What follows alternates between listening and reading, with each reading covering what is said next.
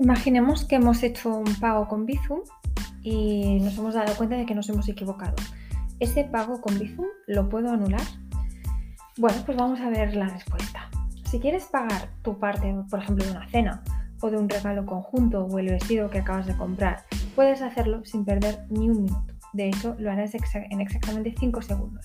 Es el tiempo que tarda en llegar a la cuenta del destinatario el dinero que le hayas enviado por Bizum.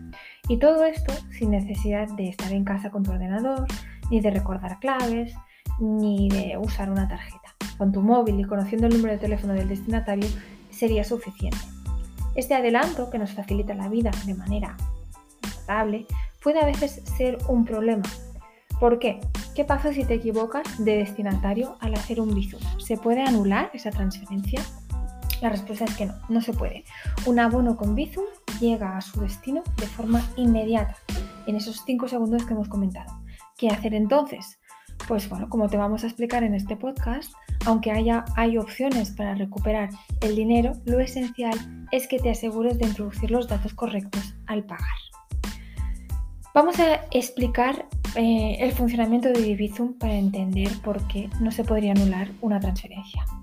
Si aún no tienes Bizum, es muy probable que te hayan preguntado si quieres que te hagan un abono por este sistema o que te hayan solicitado que pagues así. Este medio de pago está muy extendido. No hay más que ver las cifras de usuarios activos de Bizum, que ya superan los 19 millones. La principal razón de este éxito eh, radica en la comodidad y rapidez que proporciona hacer un Bizum es que se trata de un sistema que te permite abonar a través del móvil de manera instantánea tanto a otro particular como a comercios online e incluso donar a una ONG.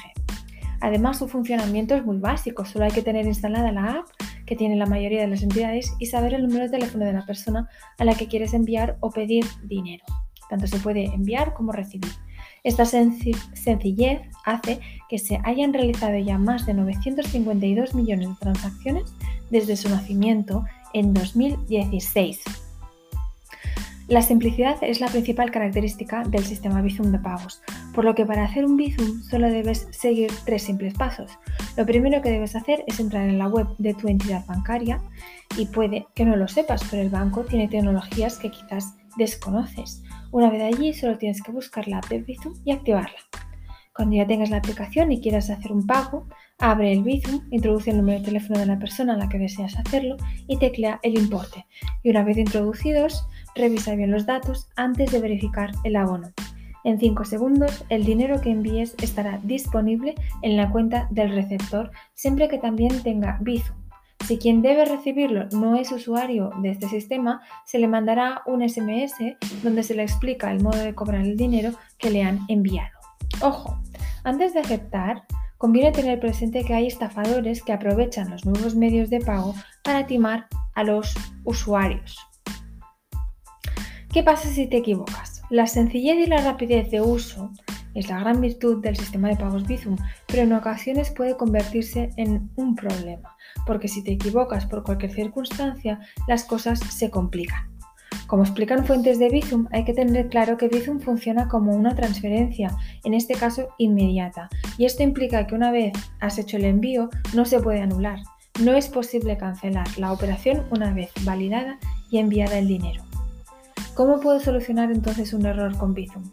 Si bien es imposible anular la transferencia en cuestión de segundos está en manos del receptor del dinero, ¿hay alguna opción de recuperar ese dinero que nos hemos equivocado al enviar? Los expertos de Bizum aclaran que hay dos maneras principales de actuación para recobrar lo enviado por error. La primera, eh, y, la más sensata, ¿no?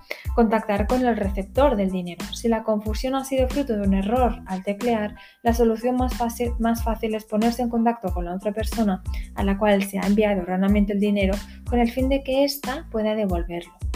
En general, el receptor equivocado suele responder bien y suele devolver de inmediato la cantidad que no le pertenece. La segunda vía eh, sería acudir al banco.